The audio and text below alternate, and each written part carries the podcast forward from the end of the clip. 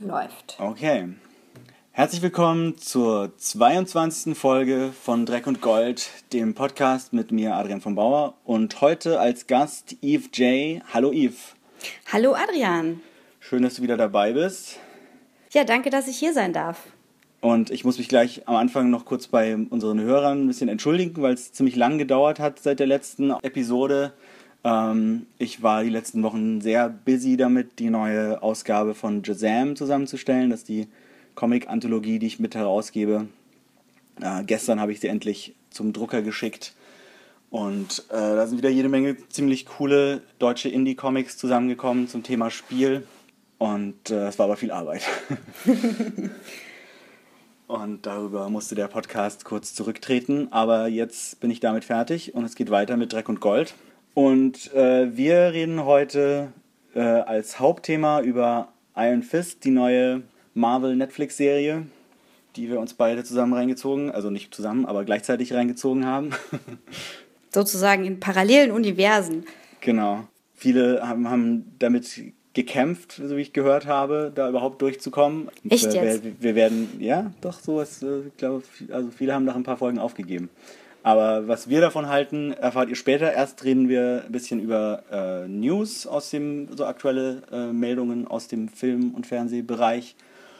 Und dann haben wir noch ein paar Dreck- und Gold-Empfehlungen und Warnungen auf Lager. Und jetzt geht's los. Und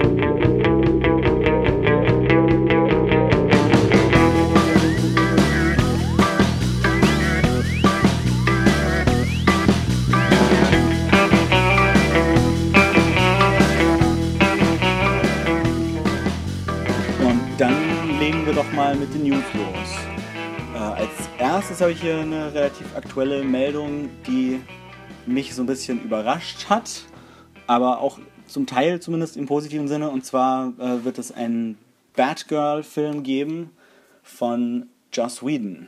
Ja, das ist der Hammer, ne? Ja. Es ist sehr unerwartet, weil, ich meine, Joss Whedon hat ja die Avengers-Filme zuletzt gemacht. Und da hat man schon so ein bisschen mitbekommen, dass er wohl damit äh, gekämpft hat, so mit dieser Kontrolle, die Marvel da ausgeübt hat, dass er halt doch nicht so viel selber entscheiden konnte in diesem riesigen äh, Corporate äh, Monster. Und ähm, dass er jetzt dann vielleicht wieder lieber was kleineres, unabhängigeres machen will. Und dann ist er gleich zum anderen riesigen Corporate Monster DC und Warner gewechselt. Meinst du, da kann er dann endlich wieder Charaktere killen, in die wir uns verliebt haben? Seine Spezialität. Das, das schafft er bestimmt überall. Ja, was, was hältst du davon? Also, was, was hast du dir dabei gedacht, als du das gehört hast? Ja, ich dachte so, yay, Whedon, äh, Batgirl. ja, Also, ich, ich finde ja Batgirl eigentlich ziemlich cool als Charakter. Ich habe auch diese, die, die relativ aktuelle Comicserie von Cameron Stewart und Babs Tarr äh, von so in den letzten Jahren gelesen wo sie irgendwie ihr dieses coole neue Kostüm verpasst haben, das auch schon überall gecosplayt wird und sie irgendwie so ein Hipsterviertel gezogen ist und aufs College gegangen ist und äh, in dem Umfeld irgendwelche Fälle gelöst hat. Aber so in dem, in dem aktuellen DC-Kino-Universum kann ich mir das gar nicht so ganz vorstellen, dass das in die Richtung geht. Nee, ich denke, das wird äh, so weit von den jetzigen DC-Movies entfernt sein wie Legion von den X-Men-Filmen. Das ist die einzige Möglichkeit. Das wäre schön, ja. Ist ja die Frage, ob das möglich ist, weil die bisherigen DC-Filme waren, gingen ja eigentlich alle so in die gleiche Richtung, alles sehr düster und alle nehmen sich furchtbar ernst. Ähm, Muskeln. und alle haben ganz, ganz viele Muskeln und Nimm meine Muskeln ernst. ja, und keiner lächelt oder macht Witze. Ein Witz. Ein Witz ist okay. Ein Witz pro Film. Naja, also beim Justice League-Film scheint sich das ja schon so ein bisschen zu ändern. Irgendwie der, der Flash darf in den Trailern ein paar Witze reißen. Aber insgesamt sieht das natürlich trotzdem immer noch sehr, sehr düster und Zack Snyder-mäßig aus. Und, äh, aber ich denke mir, dass Joss Whedon den Job vielleicht auch gar nicht genommen hätte, wenn, wenn er nicht das in seine eigene Richtung ein, weit, ein Stück weit schieben könnte. Weil der kann sich ja eigentlich aussuchen, was er macht, nachdem er irgendwie die Avengers gemacht hat. Also solange es nicht aussieht wie Gotham, wird alles gut. Oh Ja. Mann, Gotham. Hast du irgendwelche Schauspielerinnen, die du gerne in der Rolle sehen würdest? Ah, ich überlege gerade. Aber ähm, ich habe gemerkt, äh, so gemessen an meinem Alter, habe ich nicht so den perfekten Kontakt zu den Schauspielern, die jetzt jung genug sind, um in zwei Jahren die neue große Hoffnung in so einem Blockbuster zu sein oder in einem Indie-Film. Ja, ja. Ähm, hm. Also früher hätte ich gesagt, also früher, damals, TM, mhm. ähm, sagen wir mal so in den 2000ern wäre natürlich klar gewesen, wenn, when, when Whedon einen Batgirl-Film macht, dann muss das natürlich mit, ähm, na, ist mir der Name entfallen, großartig, na, mit, mit Willow sein. Ah, ja, Wie heißt sie denn? Ja, genau. Aber jetzt, ähm, I draw blank, I get nothing. Ja, also ein Name, den ich so äh, im, im Netz gehört habe und den ich ziemlich cool finde, wäre Jane Levy oder Levy, weiß ich jetzt nicht genau. Die, das war die Hauptdarstellerin im Evil Dead Remake und äh, in der Serie Suburgatory. Ah, okay. Die hat, finde ich, so, so, so den, also einerseits den, den, den Look von der Figur aus dem Comic und an, aber auch irgendwie so den, den Witz, den man äh, irgendwie von der, sich von der Joss Whedon-Heldin wünscht. Ladies and Gentlemen, ich habe gegoogelt, I approve. Ich bin gespannt, ähm, ob Joss Whedon da sein eigenes Ding machen kann. Ich finde es halt ein bisschen schade, weil das DC-Filmuniversum schon so, so mittelmäßig bis schlecht angefangen hat mit Man of Steel und Batman vs. Superman und Suicide Squad dass man eigentlich gar nicht möchte, dass da irgendwelche guten Filmemacher in diesem Universum Filme machen müssen. ah, gut, gut. Aber wer weiß, vielleicht äh, macht er ja einen Film, der für sich alleine stehen kann und, äh, und Spaß macht und cool ist. Ja, ich finde es halt so, ich finde es halt insofern bedenklich, dass ich mir denke, ja, das ist jetzt so ein Stück verloren das DC-Verse. Ähm, jetzt muss nicht auch noch ein Batgirl-Film. Naja, schauen wir mal. Äh, es könnte auch einfach eine neue IP sein. Ähm, mhm. Eine neue Comic-Reihe. Was, was du, also etwas, was du nicht erst umschreiben musst, damit es up-to-date ist, sondern was von vornherein so geschrieben und so gezeichnet wurde, ähm, dass du es einfach nehmen kannst und es ist gut. Ja, äh, zu diesem Stichpunkt habe ich gleich noch eine Newsmeldung. Und zwar ähm, äh, kennst du den Comic Invincible? Ähm, ich habe mal ein Cover gesehen. also das ist ein, ein äh, Superhelden-Comic, der im Image Verlag äh, erscheint, ähm, geschrieben von Robert Kirkman, dem äh, Autor von The Walking Dead, gezeichnet von Ryan Otley und Cory Walker. Und da hat er quasi ähm, einfach gesagt, wie wäre es, wenn ich jetzt äh, halt statt einen DC- oder Marvel-Comic zu zeichnen, einfach ähm, mein eigenes Superhelden-Universum, das mit DC oder Marvel mithalten kann, aber halt so nach äh, irgendwie ein bisschen moderner ist und nach eigenen Regeln abläuft, erschaffe. Die Hauptfigur ist da zunächst mal so ein bisschen Superman-artig, also oder er ist, er ist fast so wie der Sohn von Superman, der Außerirdische mit den Superkräften, der auf der Erde äh, ist und dort den Superhelden spielt. Und dann denkt man am Anfang, okay, das ist jetzt irgendwie nur ein, so ein neuer Look auf Superman, aber dann geht das ziemlich schnell, ziemlich krass ab und er hat wahnsinnig abgefahrene Ideen. Es ist sehr lustig, es gibt sehr viele einfallsreiche Helden und es ist irrwitzig brutal. okay, also eine Netflix-Serie? Ja, es wird, es wird ein Film und äh, aber, aber diese Brutalität kommt halt so ein bisschen daher, dass er sich überlegt hat, im Moment mal, wenn halt so jemand mit so krassen Superkräften äh, jemanden verprügelt, der keine Superkräfte hat, dann äh, würde da wahrscheinlich mehr Blut fließen, als im normalen Superman-Comic der Fall ist. Und passenderweise ähm, haben sich jetzt für die Verfilmung äh, zwei Regisseure und Autoren gefunden, die äh, damit so ein bisschen Erfahrung schon haben, nämlich Seth Rogen und Evan Goldberg. okay, sorry, sorry, ich bin total biased, weil ich, ich ja, Rogen ist halt, ah, Green Hornet, das tut immer noch weh. Ja, aber hast du, hast, hast du Preacher gesehen? Ja, Love it. Ja, war auch nicht so überzeugend? Doch, nein, nein, Preacher ist super. Preacher ist geil. Also von daher. Ja, und genau, Preacher haben ja die beiden adaptiert. Ähm, und ich denke, wenn sie. Also ich meine, Preacher hatte ich so ein bisschen Probleme mit, mit der Serie, weil sie halt die komplette Staffel mehr oder weniger vor dem Anfang der Comics angesiedelt haben. Und dadurch hat man so ein bisschen das Gefühl gehabt, so wann geht's denn jetzt endlich los?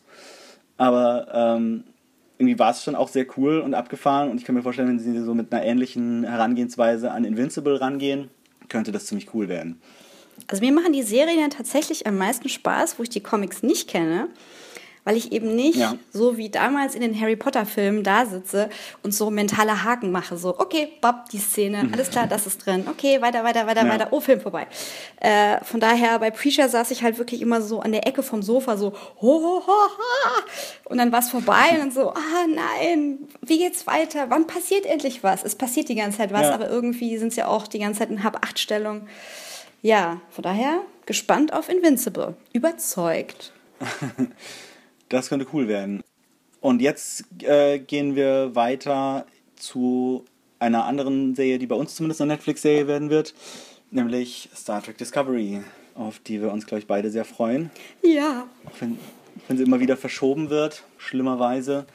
Gerade die neueste Newsmeldung war eigentlich nicht so eine richtige Newsmeldung. Und zwar wurde ähm, die Hauptdarstellerin Soniqua Martin Green jetzt erst offiziell bestätigt.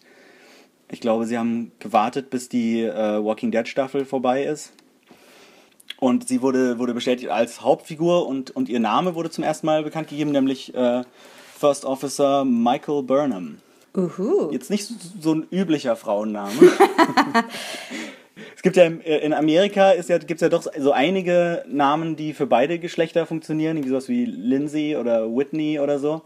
Aber Michael normalerweise eigentlich eher nicht. Haben dann manche spekuliert, dass es sich vielleicht irgendwie um Transgender-Charakter handeln könnte. Aber wer weiß, vielleicht ist es einfach nur ein ungewöhnlicher Vorname. Da ich ja Walking Dead nicht gucke, sag noch mal gerade, wer sie ist. Ich habe hier meinen Google offen zum Schummeln.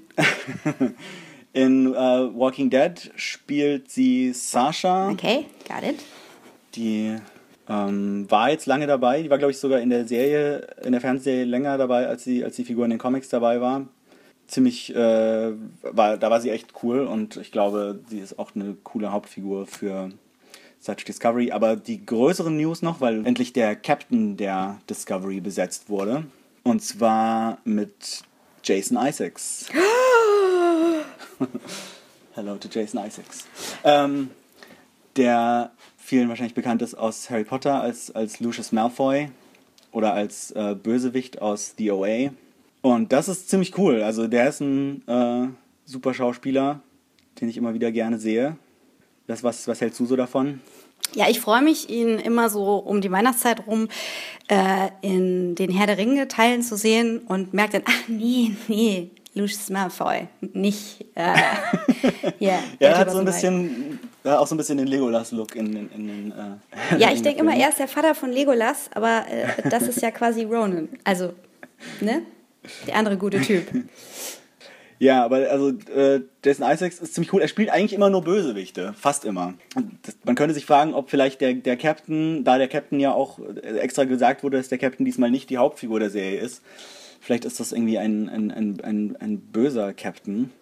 Und ähm, vielleicht geht es in der Story darum, dass, dass die äh, erste Offizierin, also die eigentliche Hauptfigur, irgendwann seine Rolle übernehmen muss und dann zum Captain wird. Er heißt Captain Lorca. Das klingt auch schon irgendwie so ein bisschen Hallo, ich bin Bedrohlich. Captain Locker. Ich treffe jetzt diese Entscheidung. Nee, ich kann ihn mir als gequälten Typen gut vorstellen. Er hat ja, er hat ja manchmal so was Leidendes und ähm, Ja. hast du Awake gesehen? Mhm. Ja, das war das eine seiner wenigen äh, Hauptrollen als, als positive Figur, als Protagonist. Ähm, fand ich eigentlich auch ziemlich cool. Ich bin damals nicht über den Piloten hinausgekommen, aber jetzt, wo ich mich dran erinnere, kommt auf die Watchlist. Genau, gibt es glaube ich jetzt auch bei Netflix. Äh, das ist eine ganz interessante Serie, die irgendwie in zwei parallelen Realitäten spielt und jedes Mal, wenn er ins Bett geht, wacht er in der anderen Realität wieder auf. Ähm, ganz cooles Konzept, wurde leider nach einer Staffel abgesetzt, aber kann man sich mal angucken. Ist das dann so, dass man leidend zurückgelassen wird, weil es nicht aufgelöst wird? Ich, soweit ich mich erinnere, war das Ende gar nicht so schlecht. Also es war schon, äh, man hätte die Serie noch weitermachen können danach, aber es war jetzt kein völlig unbefriedigendes Ende. Also ich denke mal, man, ich, ich kann es empfehlen. Ähm, es gibt noch eine weitere Star Trek Casting News der, der letzten Wochen. Und zwar haben sie ähm, Rain Wilson besetzt, den man aus äh, The Office wahrscheinlich kennt und aus diversen Filmen. Äh, und der spielt äh, eine bekannte Figur, nämlich Harry Mudd äh, aus zwei Folgen aus der Originalserie ähm, bekannt. Vielleicht erinnerst du dich an ihn. Ja, ich. Dieser Typ mit dem, mit dem Schnurrbart, der irgendwie so ein, so ein Roboter-Bordell betreibt. Ist das nicht der, der die Tribbles verkauft hat? Nee, nee, mit den Tribbles war Cyrano Jones, glaube ich. Ah. Aber das, war, das waren so ähnliche Figuren. Ah, Dann, dann wurde hier falsche Information gestreut. Ach, ist ja schlimm. Alternative Fakten. Ja, es gibt, ich glaube, er kam auch noch mal in einer Folge von der Anim Animationsserie vor. Ich weiß nicht, ob er da vielleicht was mit den Tribbles zu tun hatte.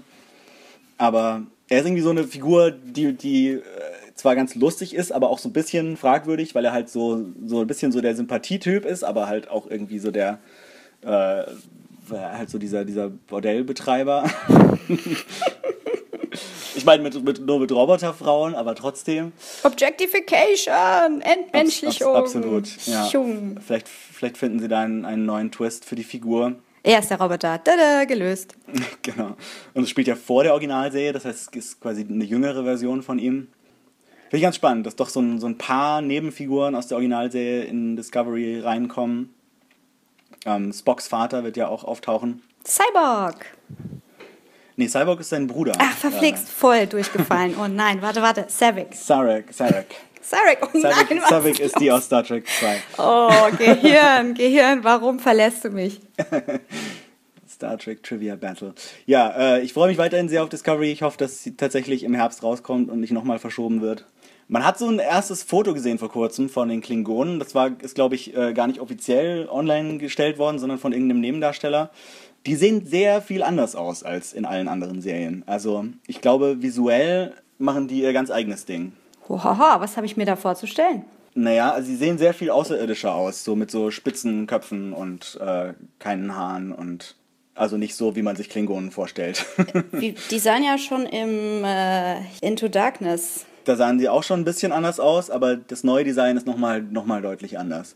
Also ich glaube, inhaltlich wird sich ins, ins alte Star Trek-Universum einreihen, aber visuell äh, sagen sie wahrscheinlich, okay, wir wollen nicht, dass das aussieht wie, wie eine Serie aus den 60ern und deswegen machen wir unser eigenes Ding. Mal gespannt, wie das funktioniert und ob man das als, als Fan dann gut finden kann. Ich bin gespannt, ich bin gespannt, denn die Klingonen sind ja ein sehr, sehr starker Sympathieträger in der äh, Trekkie-Gesellschaft, möchte ich sagen. Ja, auf jeden Fall.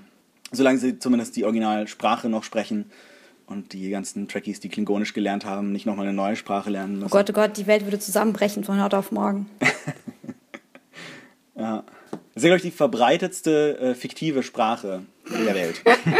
Ich wollte sowas sagen äh, wie neben amerikanisch und Englisch, und dachte ich so, oh, ah, nein, aus.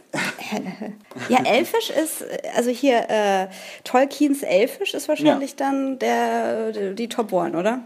Das ist wahrscheinlich so ein, das ist dann so das, das nächste wahrscheinlich, ja. Ja, cool. Ähm, eine letzte Newsmeldung habe ich noch, die ich kurz erwähnen wollte. Und zwar wurde vor kurzem ein Reboot von The Matrix angekündigt.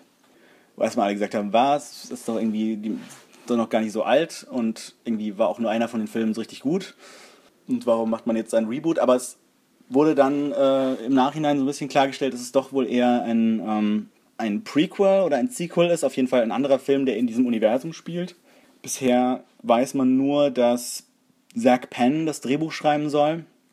Der hat so diverse X-Men-Filme geschrieben. Und dass Michael B. Jordan für die Hauptrolle im Gespräch ist. Approve. Ja, Michael B. Jordan finde ich auch ziemlich cool. Äh, kennt man aus, aus Creed und aus äh, Fantastic Four, wo er, obwohl der Film um ihn rum nicht so geil war, doch irgendwie positiv rausgestochen ist. Und ob äh, hier Lilly und Lana Wachowski irgendwie da involviert sein werden, ist noch unbekannt. Äh, das Wissen weiß Warner Brothers selber anscheinend noch nicht. Ach, das geht von, von Warner Brothers aus, nicht von denen. Ja, ja. Nee, genau. Anscheinend hat das Studio die Rechte und die sagen, wir wollen neues Matrix-Zeug und die äh, Schöpfer fragen wir erst im Nachhinein. Was ist ein bisschen schade ist, weil die Wachowskis machen schon immer noch sehr interessante Sachen. Äh, Jupiter Ascending fanden natürlich viele nicht so geil, aber mir persönlich hat er eigentlich ganz gut gefallen. Hast du den gesehen? also die Experience. Ja, so die gut? Experience war leider dadurch getrübt, dass wir ihn auf Deutsch sehen mussten. Ja, Oh, schlimm, schlimm. mhm. Und na, also die Synchro, die Übersetzung war, naja, nicht so, dass man, also die war so, dass man dachte, hey, ich weiß, was die tatsächlich gesagt haben, äh, was nie so ein gutes Zeichen mhm. ist. Und wir hatten äh, mhm. so das komplette Commentary, die komplette Publikumsreaction um uns herum. Hinter uns saßen irgendwie drei, die okay. äh, alles wiederholt haben und vor uns äh, welche, die über alles gelacht haben. Und ähm, ich muss sagen, ich konnte halt ja, ich konnte nicht, ich bin nicht so ganz reingekommen. Ich wollte gerne, aber ja. äh, ach Gott. Tja, müssen wir nochmal drüber reden, wenn wir es nochmal gesehen haben. Aber ich würde auch mhm. gerne die Fortsetzung sehen. Ja, also sie haben zumindest ein sehr großes, interessantes Universum erschaffen für den Film. Und das können sie irgendwie ganz gut. Das ging ja auch bei, das war ja auch bei The Matrix schon ein Ding. Das Gerücht ist, dass, äh, dass es eventuell ein äh, Morpheus Prequel sein wird. Also, dass Michael B. Jordan den, den jungen Morpheus spielt. Ich bin nicht so ein Fan von Prequels meistens, aber äh, Michael B. Jordan als Morpheus fände ich dann trotzdem irgendwie möglicherweise ganz cool. Ja, also mit Twist dann bitte. Also wenn, wenn, wir, wenn wir so rangeführt werden, so, ja, ihr seht jetzt, oder ihr seht jetzt die Jugend von Morpheus und dann ist das am Ende, aber doch irgendwie die Zeit danach und die Realität, wie wir sie kennen, hat nie stattgefunden, von mir aus. Aber wenn, das, wenn der Film dann ja. damit endet, dass er ne, hier so wie Han Solo seine Schuhe, äh, dann am Ende seinen Mantel ja. bekommt, ähm, dann muss ich leider einen Sitz brechen, ja. aber ist okay. ja, ja, also da, da müssen sie sich schon ein bisschen mehr einfallen lassen, glaube ich. Aber grundsätzlich finde ich, das Matrix-Universum ist schon was, wo man noch mehr drin machen könnte.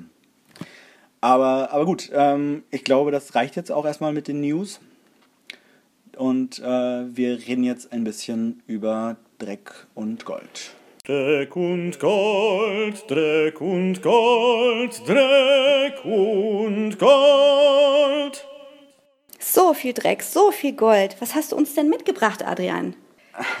Vielleicht möchtest du mal anfangen. Ich habe jetzt gerade so viel geredet in der News-Sektion. Oh jetzt kannst du mir was empfehlen oder mich vor was warnen.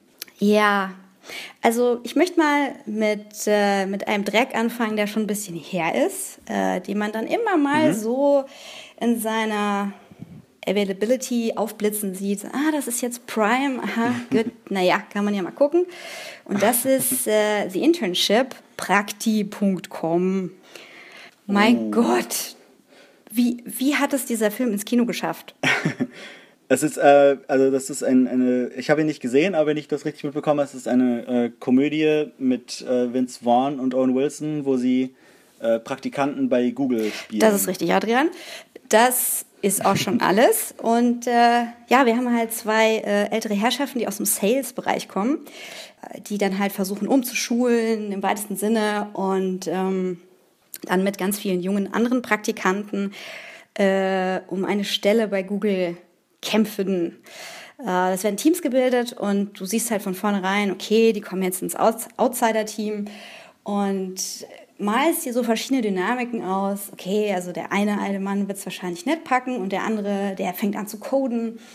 Und hast nicht gesehen, mhm. was man sich da gut ausmalen kann. Aber nein, nein, nichts Dramatisches. Es ist einfach ein Google-Werbefilm.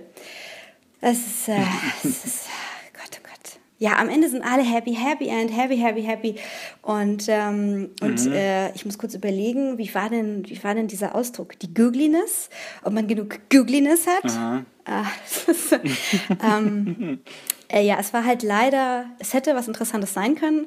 Ich musste die ganze Zeit daran denken, dass Owen Wilson jetzt langsam aussieht wie Thomas Gottschalk. Das hat mich ein bisschen abgelenkt. ähm, es war ja. auch so ein bisschen so ein Affirmation-Movie für Vince Vaughn. So, ich kann es immer noch, ich kann es immer noch, ich kann es immer noch. Mhm. Nur halt vielleicht nee. dann doch nicht. Das einzige Interessante war, dass ähm, die Synchronstimme von Sabine aus Rebels äh, mitgespielt hat. Und äh, ich hätte jetzt auch den Namen parat hätte ich nicht schon 500 Tabs offen. Das könnt ihr herausfinden, liebe Zuhörer. Ja. Ja, das war der Dreck. Okay, ja, den, den äh, wollte ich mir auch nicht angucken und jetzt bin ich darin bestätigt. äh, gut, mein, meine erste Empfehlung ist, ähm, also ich habe mir, hab mir zwei, oder ich habe mir eigentlich mehrere von den neuen Amazon-Pilot-Folgen angeguckt und über zwei davon möchte ich kurz reden. Und der, der erste davon ist ähm, The Marvelous Mrs. Maisel. Das ist eine neue, ich glaube, man könnte es Dramedy nennen, von Amy Sherman Palladino, das, als, als Autorin und Regisseurin. Das ist die äh, Schöpferin der Gilmore Girls. Und ähm, es geht um eine äh, so junge Hausfrau in den 1950ern, deren Ehemann irgendwie versucht, so den Durchbruch als Stand-up-Comedian in der, in der New Yorker Clubszene zu schaffen. Und irgendwann stellt sich dann aber heraus, dass vielleicht das äh, eigentliche Comedy-Talent nicht der, der Mann ist, der so ein bisschen so ein Weichei ist und irgendwie sein Comedy-Material bei anderen äh, Komikern klaut, sondern eben die Frau, die titelgebende Marvelous Mrs. Maisel. Und das ist verdammt frisch und witzig und ähm, hat die, diese, diese wahnsinnig schnellen, wortwitzigen Dialoge, die man aus Gilmore Girls kennt. Hat aber so vom Setting her auch so ein bisschen was von Mad Men, also einerseits wegen der Zeit, aber auch weil sie halt sich äh, so eine Zeit äh, nehmen und die aus einer Perspektive, die man damals halt nicht so erzählt hätte, erzählen, halt von, von dieser äh, Hausfrau, die eigentlich halt äh, kreative Ambitionen hat, die sie in der Gesellschaft äh, nur mit großen Hindernissen verwirklichen kann. Und es gibt coole Nebenfiguren, ihre Eltern spielen irgendwie eine Rolle. Es gibt so eine, so eine Barfrau, die eine verdammt coole Figur ist. Und ich hoffe sehr, dass daraus tatsächlich eine Serie wird. Das ist, wie gesagt, jetzt eine Folge, die man sich gerade auf Amazon Prime äh, kostenlos angucken kann. Und ähm, der Rest der Staffel folgt hoffentlich sehr schnell. Also ich hatte ich habe mir schon oft diese Amazon-Piloten angeguckt, aber ich hatte noch nie so stark das Gefühl danach, dass ich jetzt unbedingt sofort sehen will, äh, was, wie es weitergeht. Und dass ich unbedingt mehr Zeit mit diesen Figuren verbringen will und in dieser Welt. Und ähm, das hat schon viel Spaß gemacht. Ja, da muss ich dir zustimmen. Das ist äh, Gold. Ja, Hast ist auch, auch äh, Miss, Miss Mabel, äh, Maisel, yes, ist, äh, ist äh, auch mein, mein Gold, aber dann, dann nehme ich das jetzt von der Liste runter. Nee, äh, super. Also ich muss sagen, ich habe mich köstlich amüsiert und ähm, dieser mhm. Pace hat mir auch sehr gut gefallen. Äh, am Anfang ist es so ein bisschen cringe-worthy, weil du denkst, ah, die Rolle der Frau in der Gesellschaft, Oha, ja. wie gut, dass ich das nicht mehr so erleben muss, wie ja. du halt irgendwie hier deine Körpermaße nimmst und deine Mutter dir erzählt, wie du mhm. zu sein hast. Äh, äh, und bei dramatischen Wendungen du immer, natürlich immer schuld bist und so. Also das äh, hat schon ein bisschen wehgetan, aber dafür war dann die Belohnung dafür, dass man mitgefühlt hat, umso größer. Und ich freue mich auch darauf, wenn sie hoffentlich fortgesetzt wird. Ja, auf jeden Fall. Und genau, so die erste, ich habe den Pilot auch so ein bisschen zweiteilig äh, wahrgenommen. So die erste Hälfte ist so relativ interessant, aber man ist halt so, steckt halt so in dieser Rolle drin. Irgendwie denkt man so, okay, ist dann auch so ein bisschen gar nicht mal so lustig. Und dann in der zweiten Hälfte legt es aber so richtig los und äh, macht irre Spaß. Ja, die Komödie, die aus dem Drama geboren wird. Ja, genau. Und ich, ich glaube, den, den anderen äh, Amazon-Piloten, den, ich, äh, den ich vorstellen wollte, den hast du auch gesehen. Nämlich ah, Oasis. Meinst du meinen Dreck? nein, nein, erzähl mal von deinem Gold. ja, also Oasis ist, ist also für mich äh, äh, würde ich das als Gold einordnen. Ähm, ich äh, also es geht, es ist eine, eine Science-Fiction-Serie, die so, so, ein paar Jahre in der Zukunft nur spielt. Ähm, es geht um einen Pfarrer oder einen, einen, Priester, der von irgendeiner alten Bekanntschaft auf eine äh, Kolonie auf einem fernen Planeten äh, geholt wird, ähm, weil da irgendwie seltsame Dinge passieren und er ähm, und äh, so mysteriöse Unfälle und Selbstmorde vorkommen und er meint irgendwie, er braucht einen Priester dort und die Leute auf der Station, auf, in dieser Kolonie sind natürlich nicht so begeistert davon, dass sie statt einem neuen Ingenieur jetzt irgendwie plötzlich so einen, so einen äh, Geistlichen äh, geschickt bekommen. Und, sie hätten aber auch ähm, eine Prostituierte genommen. das hätten sie. Nein, das haben sie gesagt. ja, ja, ja, doch, doch, doch, doch, ich erinnere mich. Und ähm, also ich meine, ich bin sowieso, also beziehungsweise andersrum, ähm, meine erste Reaktion, als ich irgendwie so die Zusammenfassung gehört habe, ich so, okay, will ich wirklich eine Serie sehen, wo, wo, der, wo ein Priester die Hauptrolle spielt? Ich gedacht, okay, aber es spielt im Weltraum. Ich bin immer ein Fan von, von Science Fiction und Space Opera. Und ähm, ich war eigentlich ziemlich begeistert davon, von dieser, äh, von dieser Welt, die da aufgebaut wird, von dieser äh, Kolonie und diesen, diesen ganzen Figuren, die da leben. Auch irgendwie eine sehr vielfältige Crew. Äh, die Hauptfigur finde ich bisher nicht so super interessant. Das ist Richard Madden aus Game of Thrones, der jetzt nicht unbedingt ein schlechter Schauspieler ist, aber irgendwie auch so ein bisschen, ein bisschen nichtssagend. Ähm, ist halt irgendwie so der, der, der gut aussehende, stille Typ. Da hätte man vielleicht was Interessanteres machen können. Aber ähm, so das, die, der, der Mystery-Aspekt ähm, und, und so diese, diese Welt der, äh, der Weltraumkolonie fand ich dann doch sehr überzeugend. Und deswegen gäbe das von mir ein Gold. Das ist okay. Aber von dir nicht? Das ist in Ordnung. Wir können anderer Meinung sein. Nee, also ich muss sagen, optisch, optisch hat es mir auch sehr gut gefallen. Äh, ich fand ja, die. Mhm. Also es ist sehr, sehr aufwendig gemacht. Also man, man, da wurde schon ganz schön viel Geld investiert, glaube ich. Ja, es ist immer schön, wenn du nicht über das Production Value nachdenkst, sondern wenn, wenn du einfach äh, mhm. von vornherein ähm, dich versetzt fühlst in eine Szenerie, in der wir äh, plötzlich auf einer anderen Kolonie sind, äh, auf einer anderen Welt in einer Kolonie sind ähm, und wir jetzt nicht drüber nachdenken, aus welchen Teilen einer Waschmaschine jetzt diese Optik zusammengesetzt ja. wurde, so wie es früher war, oder äh, ja, oder du überlegst, Mensch, Blue Screen, Green Screen. Das war schon sehr cool. Ja. Aber ich muss auch leider Richard Madden da ein Minus geben, weil ich ihn da sehr deplatziert fand. Ich fand ihn langweilig, äh, mhm. hat mich überhaupt nicht gerobbt. Und ähm, ja, ich habe darüber eine längere Abhandlung geschrieben. Heiko meinte eine Doktorarbeit. Mhm. Äh, tja, also kurz gesagt, es, es fehlt mir die Innovation. Die man, die, die kann man ja, die kann man sich auch irgendwo im Internet nachlesen. Äh, ja, wenn man bis zum Ende dranbleibt von dem Podcast, dann gehen wir nochmal einen Link durch. Okay. nee, also ich muss sagen, mir fehlt einfach die Vision. Ich bin da verwöhnt. Äh, ich habe dann direkt, äh, ich habe da direkt Theorien ausgespuckt. Äh, es sind Mikroben, es sind, es ist dies, es ist das, es sind Winde, es ist. Ähm ich habe da eine gewisse Erwartungshaltung, was Neues zu sehen. Es kam mir ein bisschen alt vor. Es kam mir so ein bisschen vor wie ja 90er Aliens, bisschen Preacher ohne ohne den Wumms von Preacher. Einfach nur der Kragen dazu. Überlegen, wie ich das jetzt noch runterdampfe. Ich hätte mir gewünscht, dass wir eine weibliche Hauptdarstellerin in dieser Rolle sehen. Äh, man hätte es vielleicht so machen können, dass wir äh, Keller sehen, Sarah Keller, die Security-Offizierin. Wenn wir mit ihrer mhm. Story einfach mitgehen und dieser Priester dazukommt, äh, wäre man dem Buch insofern treu geblieben, dass in der Vorlage der Priester der Hauptdarsteller ist. Aber wir hätten die Möglichkeit gehabt, es ein bisschen interessanter ja. aufzuziehen und nicht die ganze Zeit auf dieser Flachpfanne von Delivery zu sein. Einfach emotional nicht so viel passiert. Äh, ja. ja. Ne, die, die, dieses Sarah Keller, die du erwähnst, gespielt von Antje Traue, die fand ich auch sehr cool.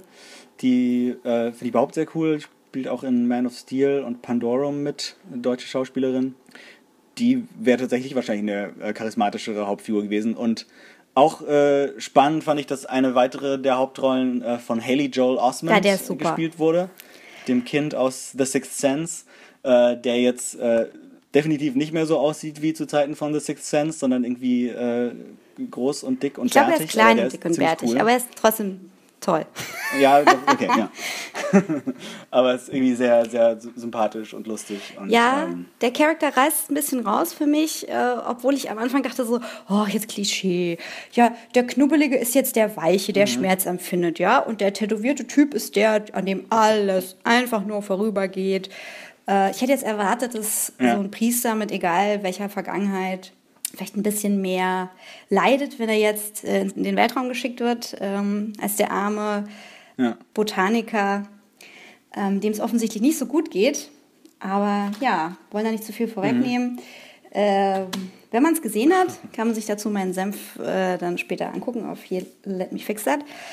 Aber ja, lassen wir es einfach mal so stehen. Macht euch eure Meinung über Oasis.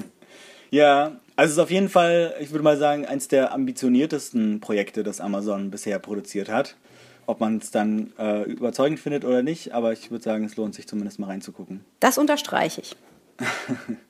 Und ich hoffe sehr, dass auch daraus eine Serie wird.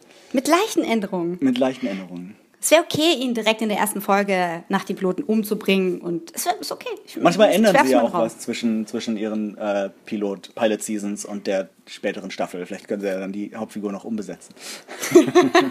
Umbringen, äh, umbesetzen. Kannst, du kannst gleich mal äh, beim, beim Bewertungsportal reinschreiben, so, ich fand die Serie ganz gut, aber besetzt doch mal. Ja.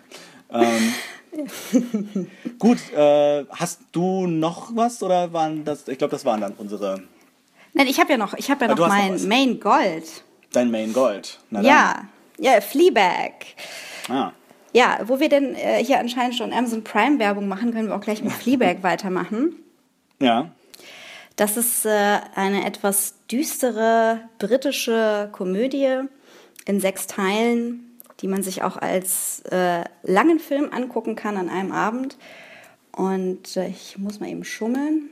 Ähm, also, äh, der ist mit Phoebe Waller-Bridge, die man vielleicht aus äh, Broadchurch kennt und die jetzt äh, Nerd-Relevanz erreicht, indem sie äh, in dem Han Solo-Film mitspielt. Genau. Mhm. Ja, und Phoebe Waller-Bridge ist äh, Amazeballs. Ich bin da so, ja, ganz unbedacht reingegangen. Dachte, ja komm, zieh's erst mal rein. Nach dem Piloten direkt äh, grippt gewesen. Mm, Sie hat das Ganze auch geschrieben und mitproduziert. Es ist äh, wie ein britisches Girls, aber nur mit einer Person. Es ist äh, für mich die perfekte Alternative zu so einem Ramsch wie Sex and the City. Sorry, Girls, never liked it. Ähm, es ist herrlich erfrischend. Es, es hat auch eine gewisse Dramatik, der man sich nicht entziehen kann, die einem so richtig unter die Haut geht. Und äh, es geht sehr viel um Sex. Äh, es geht äh, sehr viel um ihre Familie. Sie hat eine Freundin verloren. Sie hat auch vor Jahren ihre Mutter verloren und ähm, pendelt jetzt zwischen einer finanziellen Notsituation und der schwierigen Beziehung zu ihrem Vater und ihrer Schwester. Äh, lustige, lustige böse Hexe ähm, ist die andere Dame aus Broadchurch, äh, die die Hauptrolle spielt, neben Ja. David Tennant. Und äh, die legt auch eine super Performance hin. Selten so gelacht. Und ja, es ist auf jeden Fall äh, eine Empfehlung, die ich äh, jedem nahelegen möchte, ob er nun eine Vagina oder einen Penis besitzt. ja, mehr davon bitte. Ich habe bisher nur die erste Folge da geguckt. Ähm, ich bin noch so ein bisschen, also ich war, war noch nicht so hundertprozentig überzeugt. Ähm, aber ich fand es ganz interessant. Ich, vielleicht lag es auch nur daran, dass mein, meine Freundin die Serie überhaupt nicht mochte. Und wir deswegen dann nicht weitergeguckt habe. Aber ich gucke vielleicht dann alleine doch noch weiter. Ah, Mist, ich schaff's doch heute, aber ass rein ins Fettnäpfchen hier. Ähm, nee, aber ich, die Hauptdarstellerin fand ich auf jeden Fall auch sehr überzeugend und ähm, bin gespannt, wie es weitergeht. Dann machen wir doch jetzt mal die Goldkiste und die Dreckgrube zu und äh, kommen zu unserem Hauptthema für heute, nämlich Iron Fist, die neue Marvel-Netflix-Serie. Danny Rand, back from the dead. Why's he waited this long to show up? How the hell did he learn martial arts? Where'd you train? Kunlun. My father instilled in me a love and respect for this company that has never faded. This is my home. Rand is my company. This city is no place for Danny Rand. We put in practice and discipline, no giving up, no giving in. Also Iron Fist, äh, wieder mal 13 Folgen auf einmal bei Netflix veröffentlicht. Alle Nerds haben versucht, es sich so schnell wie möglich anzugucken. Zumindest die ersten paar Folgen lang. Dann haben, glaube ich, viele aufgegeben. Aber ich glaube, dir hat es ganz gut gefallen, oder? Ja, aber ich habe mich gut amüsiert. Ich äh, nehme diese Netflix-Serien immer mm, mit einem Fuß auf dem Gaspedal und mit dem anderen auf der Bremse plus Handbremse wahr, Okay. äh, damit man nicht zu schnell übersättigt ist und so ein bisschen Ja. nachdenken kann zwischendrin. Äh, das habe ich auch wieder bei Legion gemerkt, wo man einmal die Woche nach einer Folge gehungert hat, als gäbe es sonst nichts, sonst nichts irgendwie, ähm, dass du das ganz anders wahrnimmst. Ja, das hat einen positiven Effekt, dass man dann äh, ja, mit ein bisschen seelischem Abstand auf manche Sachen positiver reagiert, auf manche vielleicht etwas genervter. Ähm, wenn man sich 13 Folgen am Stück anguckt und dann auf Twitter rantet, dass äh, Danny ein total weinerlicher Puppy Dog ist, der nervt wie Sau. Ja, sorry, selbst schuld. Also 13 Folgen am Stück, komm. Bitte. Ja. Ja, ich habe sie auch ein bisschen, äh, ein bisschen über mehrere Tage aufgesplittet, allein weil ich gar nicht äh, irgendwie so viel Zeit hatte an dem Wochenende, wo es rausgekommen ist. Ähm, und das tut der Serie wahrscheinlich wirklich ganz gut.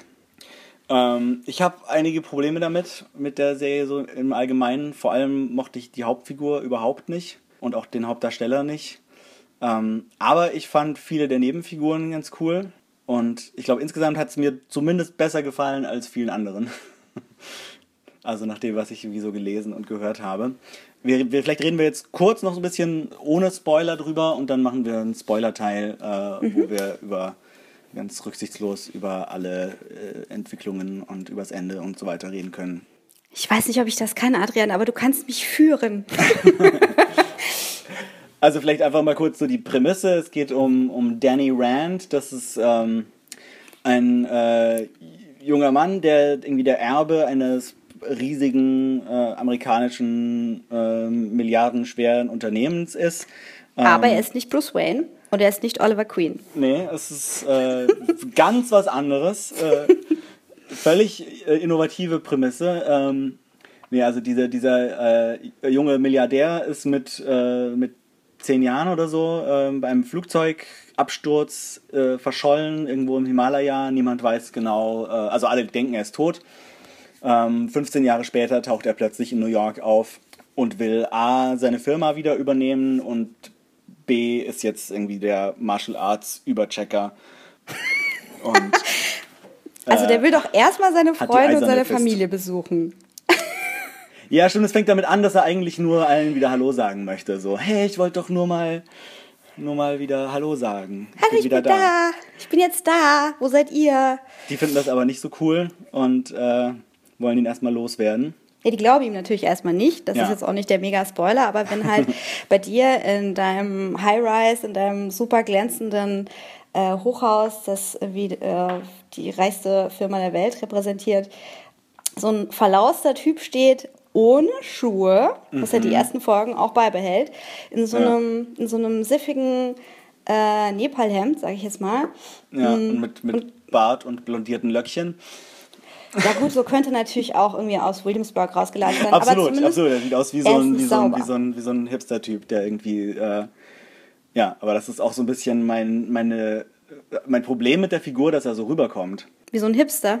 Ja, dass, dass er halt so wirkt wie, wie irgend, so ein, irgend so ein Typ, der halt, ähm, der halt jetzt gerade mal äh, zwei Monate lang Urlaub in Nepal gemacht hat und jetzt irgendwie den Sinn des Lebens verstanden hat und ihn allen erklären muss. Ja, erklärt er ihnen den Sinn des Lebens? Also der Typ wirkt halt die erste Zeit etwas verwirrt. Das finde ich äh, sehr glaubwürdig äh, dahingehend, dass er als Kind, also er ist als Kind weggegangen und kommt irgendwie als Klar. Kind zurück.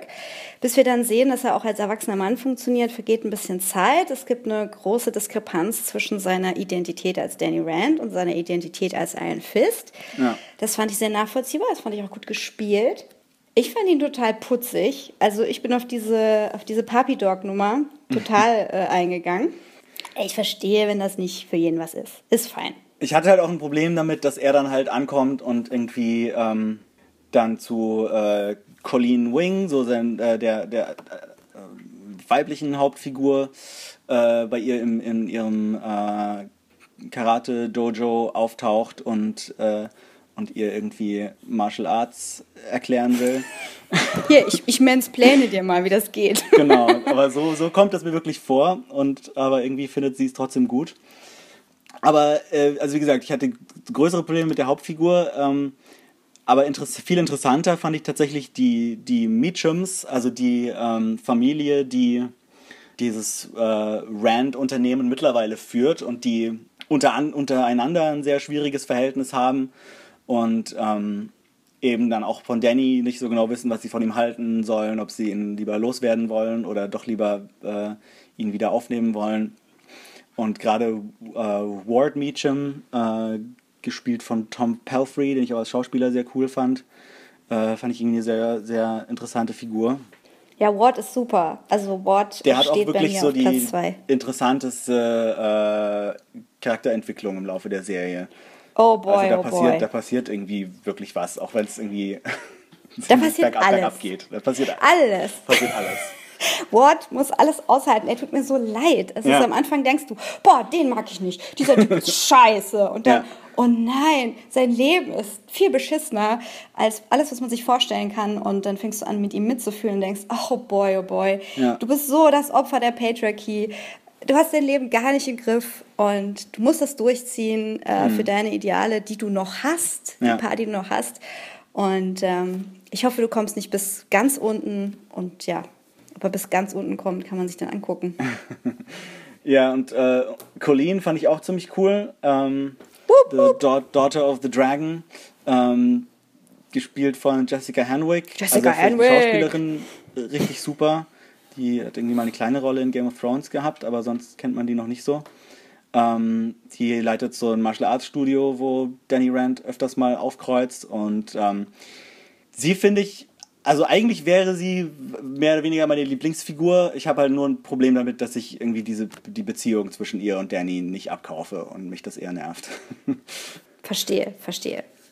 Ja, äh, es gibt ja einige Stimmen, die sagen, warum, wie wir es ja eben auch äh, über Oasis gesagt haben oder wie ich, wie ich das äh, vorgeschlagen habe, warum erzählen wir die Geschichte nicht aus der Perspektive von Colleen? Und ähm, das wäre auch meine Idee zu Ant-Man gewesen, dass wir die Geschichte aus der Perspektive von der späteren Wasp, Wasp, ja. erzählen. Ja, wäre das was für dich gewesen? Colleen in der Hauptrolle? Ähm, ich denke schon, ja. Also ich meine, klar, er ist halt der Typ mit der Iron Fist äh, Power. Ich weiß nicht, ob man dann ihr die Iron Fist äh, Kraft gegeben hätte. Das wäre dann sowieso nochmal interessanter gewesen. Aber ich finde, also was, was ich halt auch finde, ist, dass sie, was ja dann auch heiß diskutiert wurde, als das Casting bekannt wurde, vielleicht doch einen asiatischen Schauspieler in der Hauptrolle hätten besetzen sollen weil das so ein bisschen dieses, dieses Element des, äh, ja, eben dieses, dieses äh, privilegierten weißen Typen, der allen Asiaten zeigt, wie man Martial Arts richtig macht, ähm, wegnehmen würde. Sondern er wäre dann Ja. halt, äh, also halt ein asiatischstämmiger Amerikaner, der halt so seine Wurzeln wieder erkennt und dann zurückkommt mit diesem äh, Martial Arts Ding. Sie hatten sogar äh, einen Schauspieler in der engeren Auswahl, äh, der taucht, glaube ich, in Folge 9 oder so auf. Das ist dieser betrunkene Kämpfer, den sie äh, kurzzeitig für die Hauptrolle in Betracht gezogen haben. Und der äh, wäre von dem her auch besser gewesen, weil der wirklich äh, halt Martial Arts kann, was bei Finn Jones, finde ich, nicht wirklich der Fall ist. Also ähm, man merkt dem schon an, dass er nicht so viel Zeit hatte, das zu trainieren. Und die Martial Arts Action-Szenen sind dementsprechend auch nicht so überzeugend, wie ich finde. Echt? Ich fand die, fand die wirklich ziemlich langweilig und, und irgendwie ist oft so im Dunkeln mit vielen Schnitten. Also wenn man das vergleicht mit, mit so richtigen äh, Martial Arts Filmen wie, weiß ich nicht, The Raid oder so, Aber die waren nicht so schnell, die schon ne? ziemlich ab. Ja, ich fand das, ich fand das cool, dass es gerade einen anderen Pace hatte als Daredevil. Ja. Äh, also äh, mein äh, Sofa-Companion hat sich auch darüber mokiert, dass es so ein bisschen lahm sei. Und ich dachte, oh, endlich, nicht die ganze Zeit voll auf die Zwölf. Äh, ich mochte auch einfach diese... Äh, ich habe eine Freundin, die mir äh, von, ihrem, von ihren 15 Jahren Kung Fu so ein bisschen was erzählt hat. Und ich dachte dann, oh ja, hey, das ist Mantis, ich habe da was erkannt. Und hey, guck mal, das ist jetzt irgendwie äh, Tiger Crane und so. Also äh, ich hatte da so meinen, ähm, meinen europäischen Spaß mit, sage ich mal so. Und für mich hat das funktioniert. Ich verstehe natürlich, dass das für viele nicht funktioniert, die äh, da drin die sogenannte Cultural Appropriation sehen finde es schwierig, wenn man es immer darauf reduziert, denn dann kann man es genauso umdrehen und sagen, hey, warum muss denn jetzt der asiatische Hauptdarsteller äh, unbedingt ein Kung-Fu-Meister sein? Klar, das, das ist wahrscheinlich auch ein Grund, warum sie es nicht gemacht haben, dass sie halt gedacht haben, "Mm, das ist irgendwie auch ein Klischee, dass wir sagen, äh, hier alle, alle Asiaten können Kung Fu. Das ist, finden die ja natürlich auch nicht so geil, aber ich glaube, es wäre trotzdem noch besser gewesen als, als so rum. Ich meine, man hätte dann halt sich bemühen müssen, dass es halt nicht dieses Klischee ist. Ja, oder halt voll reinsteuern, äh, also in beiden Varianten, voll reinsteuern, zu sagen, hey, das ist der äh, amerikanische Outsider, der sich jetzt hier anmaßt, eine Sache zu können, ähm, der eben in dieser Monastery von diese, von dieser Rolle des besonderen Kämpfers gehört hat und die annehmen wollte, sich da quasi reingekämpft hat. Ähm, dass man ihm das permanent vorwirft, dass, dass man ihm auch sagt, dass er nicht besonders gut ist, äh, dass sein Training jetzt auch nicht abgeschlossen war. Äh, ja, wird gesagt. äh, ha, das hätte man machen können. Äh, du hättest genauso gut mit einem, nun, Ich bin mir nicht ganz sicher, ob es dann ein chinesischer Hauptdarsteller hätte sein müssen. Äh, da könntest du eine ähnliche Schiene fahren und ihn halt in eine Krise stecken, wo er sich zwangsläufig damit identifizieren musste, weil er eben da abgestürzt ist Ja. und weil er von diesen Monks aufgenommen wurde, von diesen Mönchen. Aber eigentlich einen Konflikt damit lebt, weil er vielleicht ja, nicht wegen seiner Ethnizität äh, betrachtet werden will, sondern wegen seiner Leistung. Also du hast Möglichkeiten, das zu machen. Es wurde weitestgehend ignoriert, dass das eine Problematik sein kann. Ja. Bis auf Colleen. Colleen, ähm, Colleen ist eigentlich weiß und rothaarig, habe ich heute gesehen. Naja, okay. Wusste ich gar nicht, Von daher- wie die in den Comics aussieht. Ja. Ja, habe ich mir heute mal angeguckt. Äh, sie hat auch so ein weißes Kostüm. Ich habe das vermutet, denn als man Colleen zum ersten Mal kämpfen sieht, hat sie so einen, so einen weißen Trainingsanzug an. Also erstmal sieht sie natürlich top aus, äh, weil sie äh, ja so eine richtige unschuldige Erscheinung abgibt, die dann sich bekleckert mit Ja. Schuld. Ja, in, den- in den Comics sind, glaube ich, äh, Colleen und äh, Misty Knight aus Luke Cage auch irgendwie ein, ein Team, äh, die irgendwie zusammen äh, so die Superhelden-Nummer als Team machen. Gucken, ob das in den, im Netflix-Universum auch noch passieren wird. Colleen und Misty. Ja, kann ich mir vorstellen. Also meine Favoriten in der Cast Ja. äh, fangen auch mit Colleen an, geht weiter mit Ward. Ähm, auf Platz 3 ist, auf Platz 2 ist Danny von den Hauptdarstellern. Ähm, und dann kommen wir natürlich an eine Stelle, wo es wahrscheinlich Spoiler gibt. Äh, deswegen müssen wir das an späterer Vielleicht Stelle machen wir, vielleicht sagen wir einfach mal, ab jetzt sind Spoiler. Ähm, wir haben jetzt schon, ich glaube, die meisten haben jetzt schon einen Eindruck bekommen, wie wir es finden und können sich selber mal angucken. Und die, die es schon geguckt haben, können jetzt weiterhören. Ja, die Iron Fist leuchtet gelb übrigens.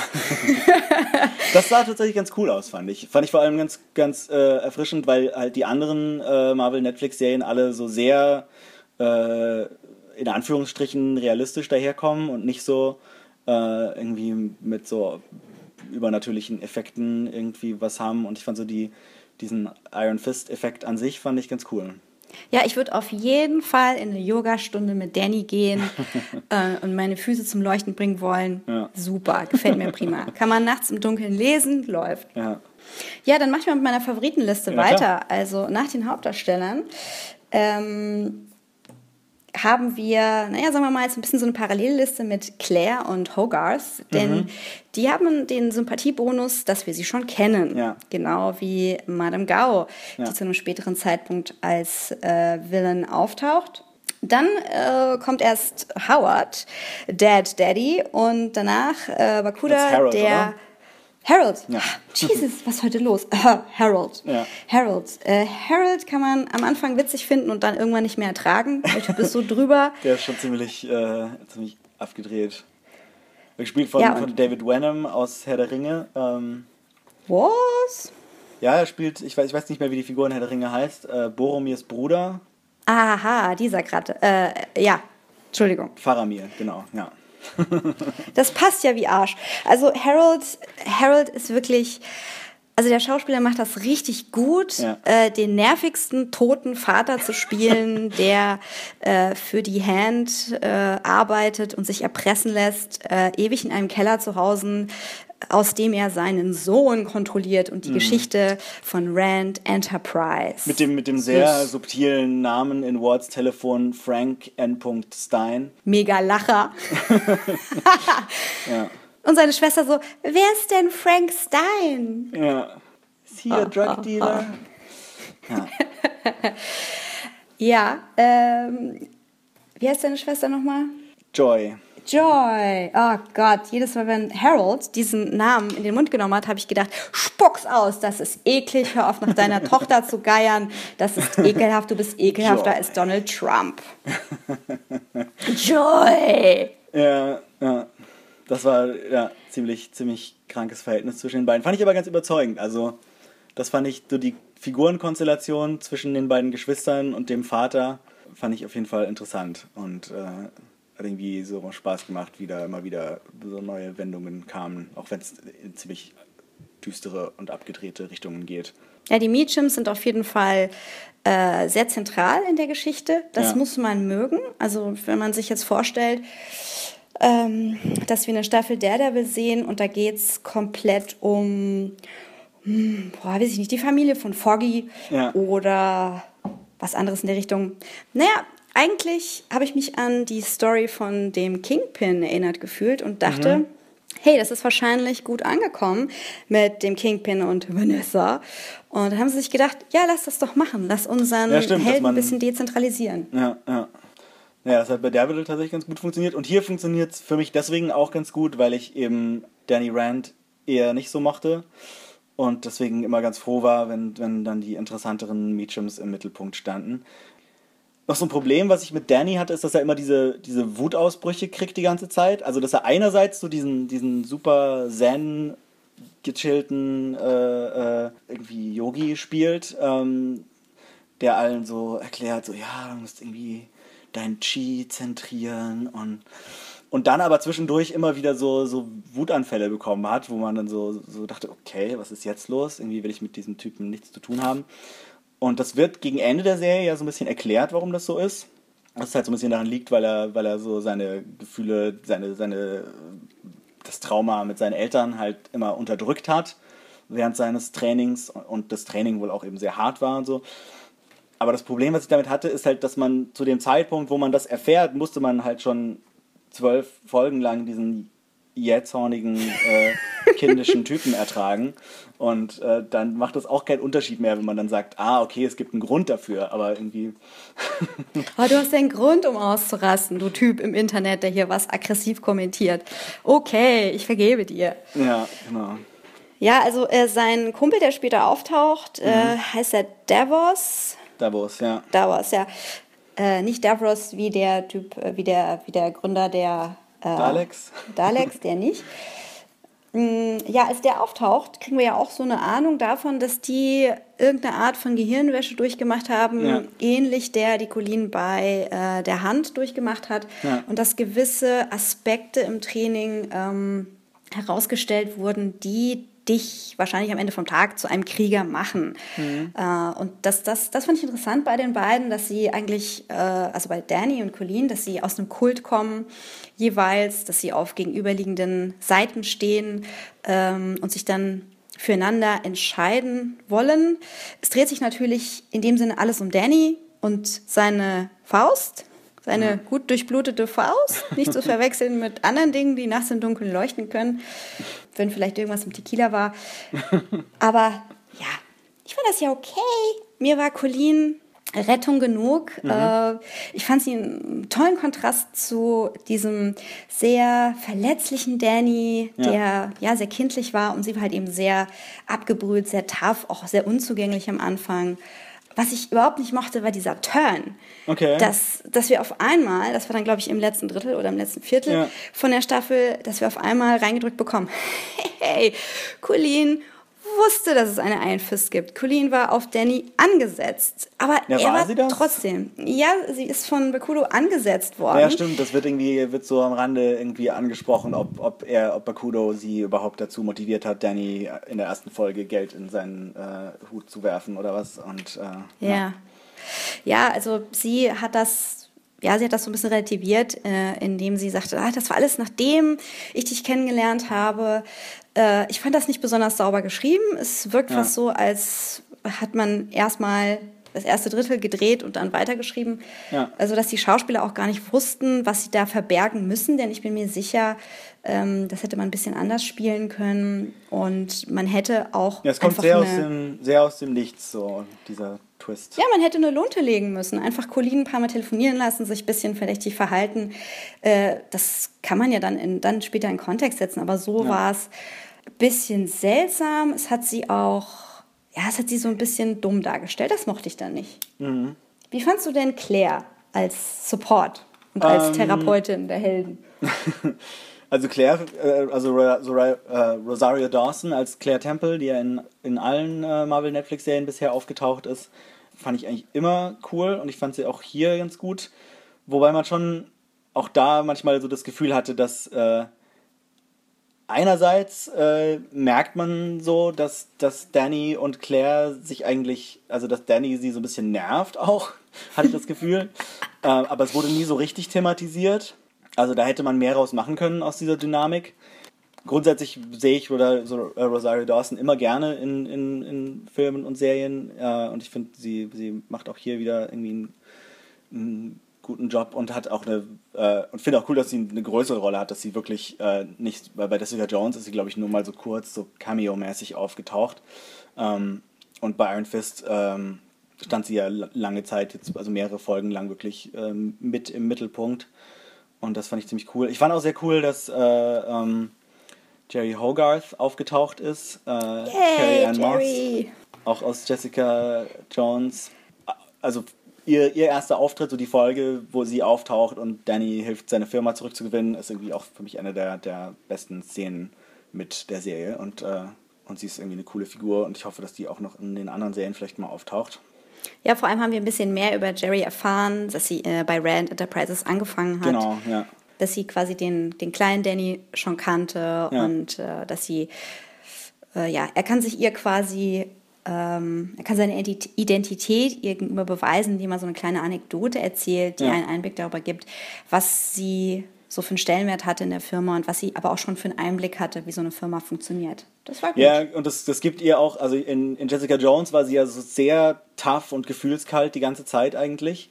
Und äh, das fügt der Figur jetzt fast nochmal so eine menschliche Dimension hinzu, die sie vorher nicht hatte. Und das fand ich eigentlich cool. Team Jerry! Ja, wie, wie, äh, wie würdest du denn, äh, hast du die ganzen anderen ähm, der Marvel Netflix-Serien gesehen? Yep. Und, und wie würdest du sie im Vergleich einordnen? Ah, schwierig. Also was haben wir da? Es fing an mit der ersten Staffel Daredevil, dann ging es weiter mit, schon mit der zweiten oder kam vorher Dann Jessica kam Jones? Jessica Jones dazwischen, glaube ich. Ja. Dann kam die zweite Daredevil, dann kam Luke Luke, Cage. Und jetzt Ja, und jetzt. Iron Fist. Ja, wir be bewegen uns mit starken und schnellen Schritten auf die Defenders äh, zu. Mhm. Ich muss sagen, ich hatte, also ich fand Luke Cage Bombe. Mhm. Äh, das letzte Viertel oder das letzte Drittel, müsste man jetzt mal richtig teilen, den Kuchen, äh, fand ich ein bisschen schwach, Mhm. weil ähm, sein, sein Endgegner sozusagen aus verschiedenen Faktoren nicht gut funktioniert hat. Ja, der erste Ähm, Gegner war irgendwie sehr viel überzeugender. Ja, Cottonmouth äh, war richtig gut geschrieben und dann wurde gegen Ende versucht, etwas aus den Comics umzusetzen, was dann plötzlich in den Straßen von New York, die wir vorher kennengelernt hatten, ähm, ja, nicht so gut funktioniert hat. Äh, die Dynamik mit Claire hat sehr gut funktioniert. Es war insgesamt eine sehr emotionale Sache. Äh, es hatte tolle Beats, es hatte auch, äh, ja, eigentlich wie jede Netflix-Produktion äh, aus diesem Universum, ganz tolles Set, ganz tolle Beleuchtung. Und äh, das macht es sehr, sehr einfach, äh, sie als ja, parallele Stärken für sich jeweils wahrzunehmen. Äh, ich muss sagen, ich finde Iron Fist jetzt nicht unbedingt die stärkste Serie in der Reihe. Ich möchte sie aber auch nicht die schlechteste nennen müssen, denn ich mochte die Story, die wir da gesehen haben, ganz gerne. Ich finde sie gleichwertig nebeneinander. Äh, Daredevil, die zweite Staffel, hat mir immer noch am besten gefallen, denn da war die Struktur am klarsten. Da wurde bisher am meisten gewagt, am meisten riskiert. Ich weiß nicht, wie das dann läuft, wenn das bei Defenders äh, in eine Koop übergeht, ob sich dann die verschiedenen Aspekte ein bisschen bereinigen und du die Stärken der Charaktere nach vorne bringen musst, die vielleicht Ja. in eigenen Serien etwas schwächeln. Ja, also für mich ist, glaube ich, äh, nach wie vor Jessica Jones eigentlich die stärkste der, der Serien. Die, finde ich, hat am meisten thematisch zu sagen. Also da hat man das Gefühl, da ähm, ist jetzt nicht nur, haben sich nicht nur gedacht, okay, wir müssen jetzt irgendwie eine Jessica Jones-Serie machen, weil wir irgendwann diese Defenders-Serie machen wollen, sondern da hatte ich das Gefühl, da hat die, die Chefautorin wirklich auch äh, ähm, sich irgendwie Gedanken gemacht und, und darüber äh, und irgendwie diese Story so um dieses Konzept der des äh, äh, Consent und und ähm, irgendwie äh, ähm, Frauen, die sich aus Unterdrückung äh, befreien, ähm, gebaut und das fand ich ziemlich cool.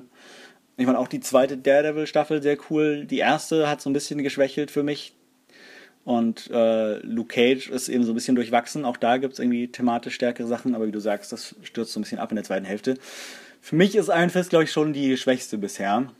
Auch einfach, weil ich, also daneben, dass ich eben die Hauptfigur nicht so mochte, auch finde, dass eben, dass man jetzt nicht so stark merkt, dass da die Autoren eben ähm, unbedingt so einen starken thematischen Fokus hatten, wo sie jetzt äh, irgendwas damit sagen wollten oder wo man genau versteht, warum ihnen diese Figur viel bedeutet oder was diese Figur irgendwie für die für unsere Welt jetzt bedeutet und für die für die Welt in der Serie bedeutet. Ah, verstehe. Der, ah ja, okay. Äh, Jesse Jones steht für mich ein Stück weit weg von den Dude-Serien. Mhm. Daher, ja, man kann sagen, es ist die beste. Man kann auch sagen, sie findet auf einem ganz anderen Niveau statt und muss sich nicht vergleichen. Ja. Sie hat mich auf jeden Fall am meisten gegrippt. Ja. Was natürlich, also was ich so selbst bei Jessica Jones sagen würde, ist, dass diese Marvel-Netflix-Serien alle gefühlt so drei, vier Folgen zu lang sind. Dass man, dass ich jedes Mal das Gefühl hatte, okay, diese 13 Folgen hätte man vielleicht auch in acht Folgen erzählen können. Was, glaube ich, auch daran liegt, dass sie nicht so eine richtige Episodenstruktur haben. Dass du halt eigentlich eine durchgehende Story erzählst, die immer weitergeht. Und dann gibt es halt immer mal wieder so Punkte, wo man denkt, okay, jetzt müsste eigentlich das nächste passieren, aber irgendwie fängt halt der letzte Akt jetzt noch nicht an. Deswegen müssen wir noch zwei Folgen warten, bis wieder so richtig was passiert. Und wir drehen uns ein bisschen im Kreis. Da würde es, glaube ich, helfen, wenn sie entweder weniger Folgen machen würden oder halt sagen, vielleicht muss doch jetzt Daredevil mal eine Folge lang irgendwie als, als Anwalt agieren oder so. Oder Jessica, Jessica, Jones als äh, Privatdetektiv irgendeinen Fall lösen, der nichts mit, äh, mit der Hauptstory-Handlung, äh, mit dem Hauptstrang zu tun hat. Also wenn man eine Filler-Episode macht, sagst du, dann mach wenigstens was draus. Ja, dann, dann äh. bringt man halt irgendwie so ein Procedural-Element oder sowas rein und nicht einfach nur, ähm, dass sich alles im Kreis dreht. Dum, dum. Jessica. Äh, Jessica! Äh, ja, äh, da hast du vollkommen recht. Das fand ich eben gerade bei Daredevil Season 2 stärker strukturiert. Du hast immer so drei Folgen, ja. die zusammen funktionieren. Erst das kommt stimmt, der ja. Charakter in dein Leben. Ich glaube, es geht mit Frank Castle los, dann geht es weiter ja. mit Elektra äh, und dann mescht alles zusammen im letzten Teil. Ich glaube, der Kingpin kommt dann auch wieder und so Geschichten. Das war Iron Fist am schwächsten. Da hat die Staffel ähm, einen großen Arc gehabt und diese kleineren Arcs zwischendrin waren nicht so deutlich voneinander abgesetzt, außer die Sache mit Bekudo. Und das war das, ja. wo es für mich abgestürzt ist, weil ich dem Typ nicht abnehme, dass er ein gehirnwaschender Führer bei der Hand ist. Äh, ja. Ich fand es gut, dass sie generell die Ethnizitäten gemischt haben, dass es jetzt nicht einfach alle Asiaten, die in New York leben, für die Hand arbeiten. Äh, fand ich ja. schon sehr sinnvoll.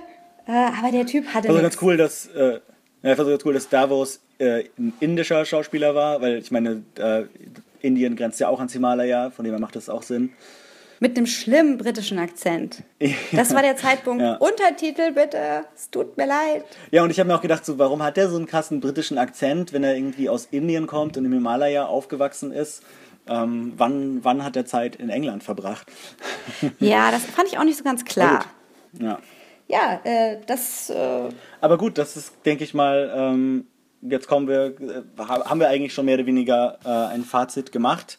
Hast du noch irgendwelche Gedanken zu, zu Fest, die du anbringen möchtest? Also generell möchte ich mal äh, Netflix mitteilen, dass ich ein Problem mit den Vorschaubildern habe an dieser Stelle. Das verrät immer alles. ja, und vor allem die Staffelbanner. Das war bei Jesse Jones mhm. am schlimmsten. Da hast du nämlich einfach schon die finale Kampfszene die ganze Zeit eingeblendet bekommen. Mhm. Und ich löse mhm. das Problem, indem ich später meine Brille aufsetze, als dass ich den Fernseher anmache. Aber ja. ähm, ich möchte dazu noch sagen, zu Iron Fist, dass äh, sich da eine tolle Alternative aufgetan hat im Fanfiction-Bereich. Und zwar hat Paulina Ganeshow, die mit Kevin Panetta zusammen Zodiac Star Force macht, sie ist die Zeichnerin, ähm, Aha, mhm. einfach mal ein Genderbender-Design gemacht von Danny Rand, geschrieben D-A-N-I, Mhm. Sieht im Gesicht ein bisschen aus wie Colleen, hat einen blonden langen äh, mhm. Zopf, ähm, zwei leuchtende Fäuste und äh, sie macht sehr viel mit aktueller Haute Couture Mode. Ein geiles Kostüm okay. und das ist abgegangen wie Schnitzel im Netz. Also einfach ja. mal äh, auf Twitter at Plina Ganusho, P-L-I-N-A-G-A-N-U-C-H E-A-U äh, eingeben und dann öffnet sich eine ganz tolle bunte Welt. Ähm, Und dort wird man auch Danny Rand, die weibliche Hauptdarstellerin einer viel besseren Iron Fist-Serie sehen. Ich sage, mach die Serie nochmal neu mit einer weiblichen Danny, aber lass Colleen bitte genauso drin, dann wird's richtig cool. Ja. Cool, ja, das, das könnte ich mir auch gut Ich vorstellen. habe noch eine Frage an dich. ähm, Was denkst du, was Madame Gao ist? was sie ist. Ja. Ich weiß nicht, irgendwie finde ich Madame Gao nur so mäßig überzeugend insgesamt. Ich habe mir über sie gar nicht so viele Gedanken gemacht, muss ich zugeben. Jetzt so ein, ein, einerseits irgendwie cool, dass, dass wir irgendwie so eine, so eine ältere chinesische Frau haben, die äh, so relativ unscheinbar aussieht, aber so die äh, Criminal Mastermind ist, die die Hand kontrolliert und, und so weiter.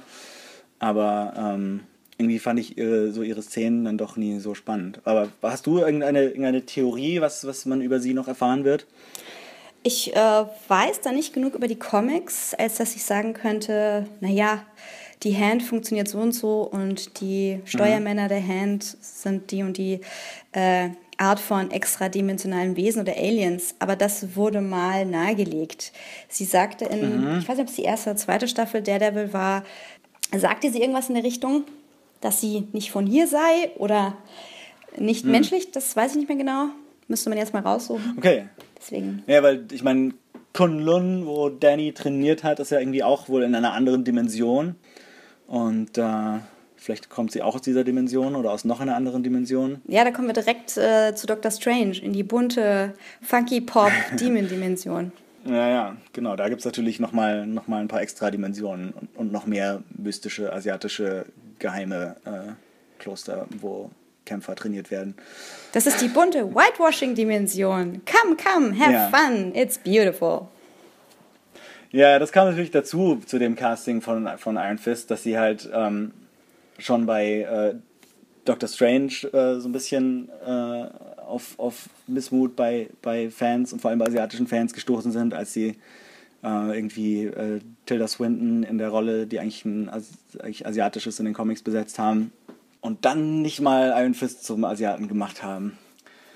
Aber vielleicht finden sie ja in der Zukunft nochmal irgendeinen asiatischen Helden. Zumindest bei Marvels Agents of S.H.I.E.L.D. gibt es ja ein paar asiatische Figuren, aber das ist leider auch nicht so eine überzeugende Serie. Ja, man könnte ja auch einfach mal eine weiße Person äh, anders machen. Ich möchte ja jetzt nicht, also Ja. ich, ich tapp da, tapp da garantiert nämlich ganz schlimm White Guild fallen, möchte ich jetzt gar nicht. Aber man kann sich zum Beispiel äh, Flash angucken. Flash würde ich jetzt nicht grundsätzlich empfehlen als qualitativ hochwertige CW-Serie, aber es ist dennoch die hochwertigste aus dem Berlantiverse. Und da haben wir ähm, eine afroamerikanische Iris West und Ja. ihren Vater Dad, wie heißt er? Wie heißt der? Joe, West, und, genau. Und ihren Bruder Wally West. Wally West, Genau. der auch, auch der, der Flash dann wird. Ja. Ja, also das funktioniert super. Da gibt es überhaupt nichts irgendwie zu meckern und dementsprechend mh, soll man das einfach mal machen. Ja. Mach das mal. Absolut. mach, mach, mach, Mach das das mal, mal. Cool, äh, dann kommen wir doch jetzt zu, zum Ende von unserem Iron Fist Teil. Äh, du würdest die Serie empfehlen und wohl auch einen, einen, einen äh, Goldpunkt vergeben, wenn ich das richtig verstehe. Ja, natürlich. Also Tom Pelfrey ist es auf jeden Fall wert, gesehen zu werden, wie er leidet, schwitzt und Ja, das muss man gesehen haben. ja. Für mich landet sie so ein bisschen zwischen Dreck und Gold. Also Oh, oh. ich, ich habe sie, ich fand sie schon unterhaltsam. Ich fand sie auf jeden Fall nicht so äh, äh, schwach, wie viele im Internet geschrieben haben. Aber sie ist schon auch ziemlich durchwachsen. Und ähm, ja, also man kann sie sich angucken. Ich, ich, ich sag mal, es ist, es ist halb Dreck, halb Gold. Bronze, Bronze für Iron Fist. Cool, dann äh, kommen wir jetzt auch zum Ende vom Podcast. Ähm, Yves, vielleicht kannst du unseren Hörern äh, noch sagen, wo sie Dinge von dir im Internet finden, ob sie sich irgendwas angucken oder durchlesen sollen. Ja, also das Internet, sehr lesenswert. Findet man alles, was man braucht. Äh, mich findet man im Moment auf medium.com. Eve J ist mein Name. Und ich habe gerade, nee, nicht gerade, schon vor längerer Zeit, aber gerade wiederbelebt, mein, ähm, ich lasse mich aus über Filme und gebe meinen Senf ab in dem Blog Here, Let Me Fix That. Und da würde ich mich freuen, ähm, Mhm. wenn ihr da ordentlich zurückfeuert. Fe- Feuert. Das ich bin mich total verquatscht die letzte Minute. Ich habe diesen Blog namens Here Let Me Fix That auf Medium. Der Name ist Steve J. Besucht mich gerne und streitet mit mir über Comics, Filme, Games und Rollenspiele. Und Fernsehen. Cool. Und Filme. Ähm, und ja, und auf Twitter findet man dich als Ja, äh, so privat, wenn man mir beim Meckern zuhören möchte, äh, at Sumaslair. Und wenn man mit mir über Comics und die Angelegenheiten derer sprechen möchte, dann gern at Comic Solidarity. Ja, und mich findet man als Adrian vom auf Twitter. Und Dreck und Gold findet ihr bei iTunes, Soundcloud, Facebook, Tumblr, YouTube, überall einfach nach Dreck und Gold suchen und uns bitte gerne liken, abonnieren, ähm, bei iTunes gerne Bewertungen hinterlassen, damit uns andere Leute dort auch finden können. Und äh, die nächste Folge kommt hoffentlich ein bisschen schneller wieder als diese aber wahrscheinlich nicht mehr ganz in dem wöchentlichen Rhythmus, wie es früher mal war. Und damit sagen wir für heute mal Tschüss. Auf Wiedersehen, bis bald. Schön da gewesen zu sein. Vielen Dank, Adrian. Schön, dass du da warst.